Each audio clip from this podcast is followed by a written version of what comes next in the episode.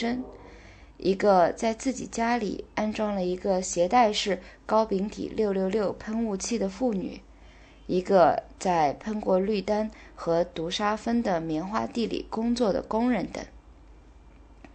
这些病例在他们专门医学术语的半遮掩之下，隐藏着许多如下的人间悲剧：如在捷克斯洛伐克的两个表兄弟，这两个孩子住在同一城镇，并且总是在一起工作和玩耍。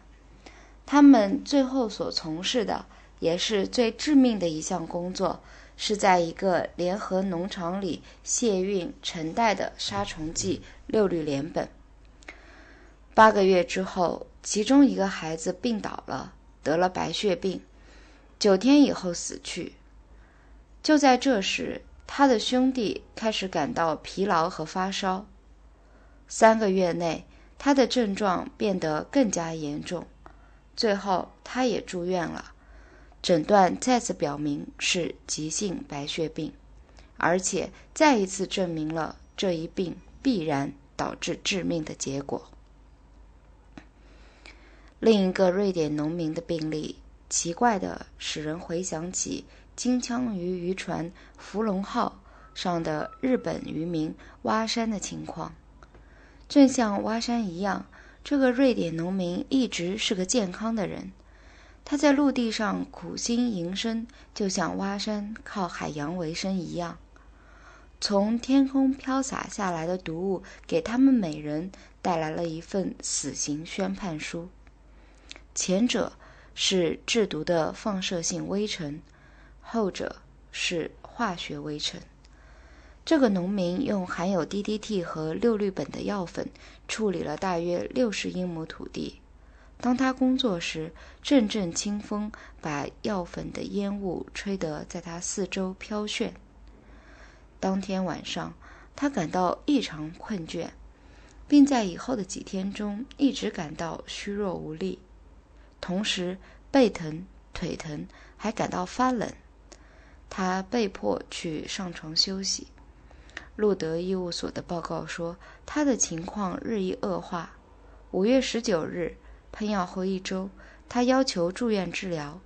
他发高烧，并且血液技术结果不正常。他被转送入路德医务所，并于患病两个半月之后在那儿死去。尸检结果发现，他的骨髓已完全萎缩了。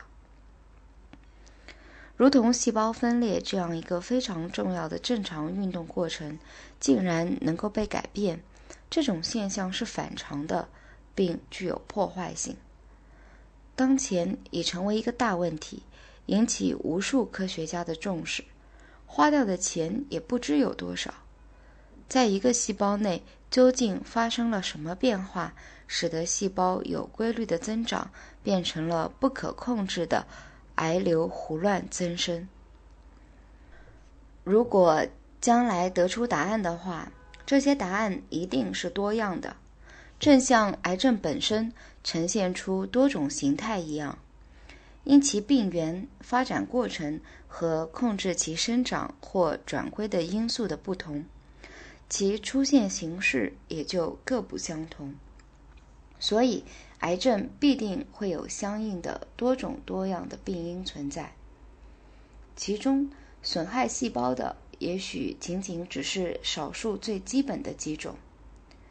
在世界各处，广泛开展的研究，有时完全不是作为一个癌症专业研究来进行的。在研究过程中，我们看到了朦胧的曙光，这曙光总有一天会把这个问题照亮。我们又一次发现。仅仅对细胞及其染色体这些构成生命的最小单位进行观察，我们就能得到戳穿这些神秘之物所必须的更多的资料。在这儿，在这个微观世界中，我们必须寻找那些用某种方式变更了细胞的奇妙作用机制及使其脱离正常状态的各种因素。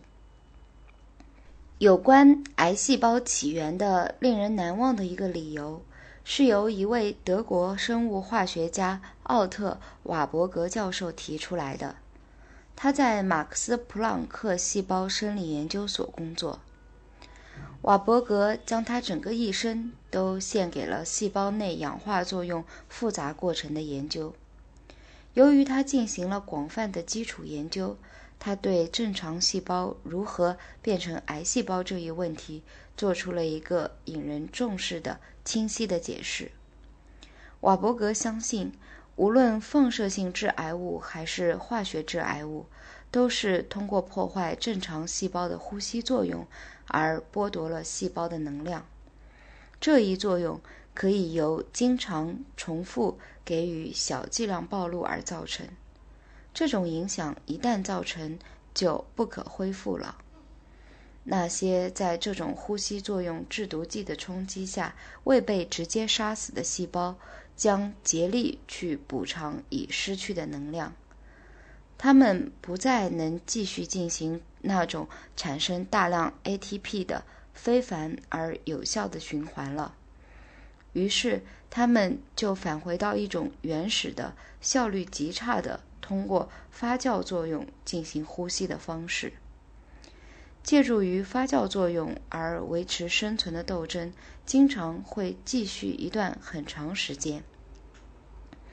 这种发酵呼吸方式通过以后细胞分裂而传递下去，所以全部后来产生的细胞全部具有这种非正常的呼吸方式了。一个细胞一旦失去了它正常的呼吸作用，它就不可能再复得这种作用，在一年、一代甚至许多代时间内都不能再得到这种作用。但是，在这种为恢复失去的能量而进行的激烈斗争中，这些存活下来的细胞开始一点儿一点儿地利用新产生的发酵作用来补偿能量。这就是达尔文的生存斗争。在这种斗争中，只有最适宜的、适应性最强的生命体才能生存下去。最后。这些细胞达到了这样一种状态，在这种状态中，发酵作用能够产生像呼吸作用一样多的能量。在这种状态中，可以说癌细胞已被从正常身体细胞中创造出来了。瓦伯格的理论阐明了其他方面令人迷惑的事情，大多数。长潜伏期就是细胞无限大量分裂所需要的时间，在这段时间里，由于呼吸作用开始被破坏，发酵